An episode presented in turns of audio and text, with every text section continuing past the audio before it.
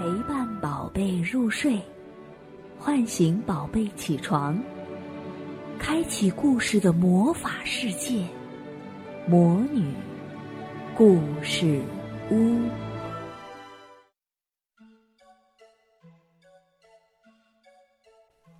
饼干兔的表弟来了，饼干兔无论做什么，表弟都学他，简直就像个小尾巴，怎么甩都甩不掉。当表弟要和饼干兔一起参加幼儿园聚会时，饼干兔忍无可忍，彻底爆发了。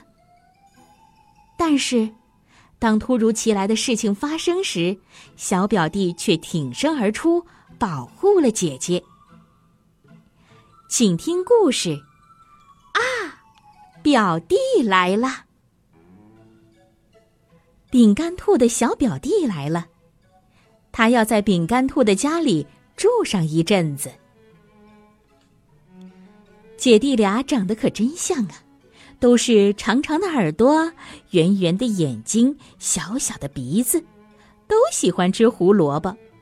不一样的是，小表弟有一撮小黄毛。小表弟总是喜欢和姐姐做一样的事，比如。饼干兔系上红色的三角巾，小表弟也要系一条。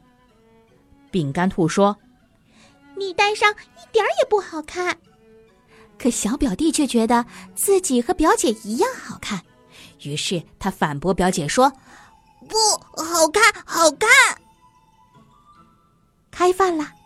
小表弟拿走了饼干兔的小餐盘，喝光了饼干兔最喜欢的胡萝卜汁。这下，饼干兔真的生气了。有一天，饼干兔和汉堡猫玩医生护士的游戏，小表弟也想做医生，医生不能有两个呀。于是，饼干兔想出了一个好办法。他用卫生纸把小表弟的全身给缠了起来，把小表弟当成了病人。小表弟委屈的说：“嗯嗯，我不要当病人。”唉，无论饼干兔怎么做，小表弟都像影子一样跟着他。饼干兔忍无可忍的说：“你是一只小小跟屁虫。”小表弟不甘示弱的回答：“你是我的姐姐。”为了躲开小表弟。饼干兔藏到了袋鼠小姐的服装店，然后又躲进了薯条小姐的蛋糕房。但是，都被小表弟给识破了。幼儿园开饼干聚会了，小表弟也要去。姐姐，让我去，让我去，我要去吗？这次，饼干兔发怒了，他大声的说。绝对绝对不可以！幼儿园的饼干聚会真热闹啊！小朋友们拿来了各式各样的饼干，还在一起做好玩的游戏。饼干兔和巧克力羊驼闹着玩，饼干兔要把蛋糕擦在巧克力羊驼的脸上，巧克力羊驼假装生气的说。哎呀，你这个捣蛋鬼！我姐姐不是捣蛋鬼。这时，人群中发出一个细小的声音。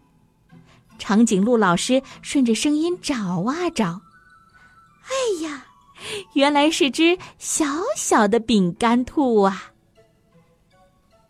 小表弟气鼓鼓的冲到了巧克力羊驼的面前，说：“我姐姐最好了。”她把最喜欢吃的分给我，去哪里都和我玩，而且和我长得一模一样。